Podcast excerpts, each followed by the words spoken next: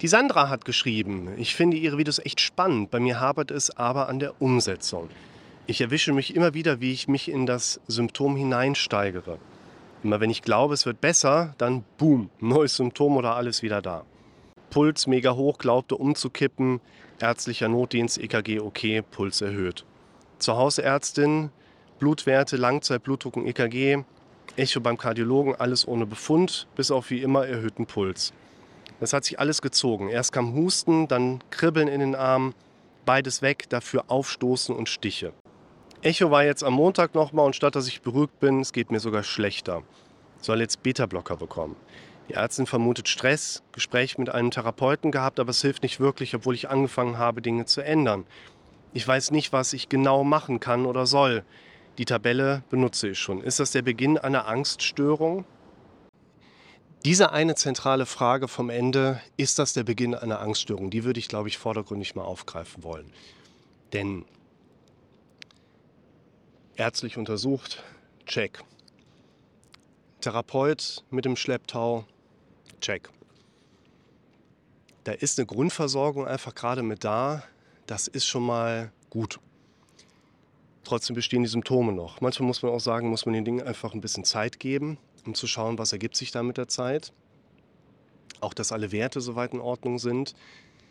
Ein isoliert erhöhter Puls kann einen symptomatischen Hintergrund von irgendeiner Herzerkrankung darstellen. Also nicht irgendeiner. Es gibt wenige Erkrankungen, die gelegentlich mal auftreten, die mit einem isoliert erhöhten Puls einhergehen. Aber das werden nicht die Werte sein, die die Zuschauerin hier beschrieben hat. Weil dann würde man ja auch in der Diagnostik was gefunden haben. Und dann wird die geschrieben haben, ich habe hier 180er Puls gehabt im Liegen. Und das ist nochmal eine ganz andere Kiste, als einen erhöhten Puls zu haben, so vom Gefühlswert her. Und ich würde hier sagen, mach mal weiter. Du bist da, glaube ich, auf einem Versorgungsfeld schon mal gelandet. Das hört sich eigentlich ganz cool an. Ist gut. Ist das der Beginn einer Angststörung? Ich würde sagen, ja und nein.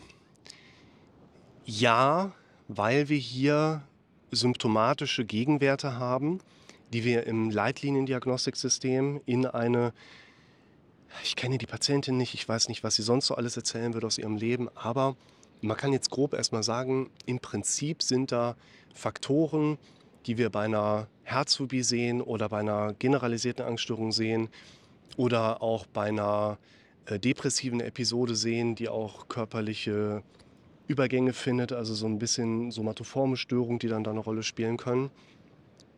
Ja, das kann man in gewisser Hinsicht als Beginn einer Angststörung interpretieren. Und nein, das ist keine Angststörung, weil der Begriff einer Angststörung ist ja nun mal damit verknüpft, dass das nicht die Ursache der Symptome und Beschwerden ist, sondern die Angststörung ist ja nur eine Beschreibung des Zustandes, was ein Mensch und ein entsprechender Diagnostiker beobachten kann. Also der Patient bei sich selber oder eben der Diagnostiker von außen. Deshalb finde ich diese Fragestellung in ihrer Antwort eigentlich gar nicht so hilfreich. Weil wenn man sagt, ja, das ist eine Angststörung, dann machst du halt Therapie, ne, bei jemandem wie mir oder bei jemandem, der über die Krankenkasse abrechnen kann. Und wenn wir sagen, nee, es ist keine Angststörung, dann hast du ja trotzdem Symptome, die behandlungsbedürftig sind und worauf du achten solltest. Und das würde ich dir heute in diesem eher kurzen Impuls mal mitgeben wollen. Das, was du hier machen solltest, ist vor allen Dingen zu versuchen, diese Frage, ist das eine Angststörung? Ist das der Beginn einer Angststörung? Ja oder nein? An der solltest du arbeiten. Und dafür verlinke ich dir das Video Negatives Unterbrechen und Negatives Loswerden. Warum ist mir das so wichtig?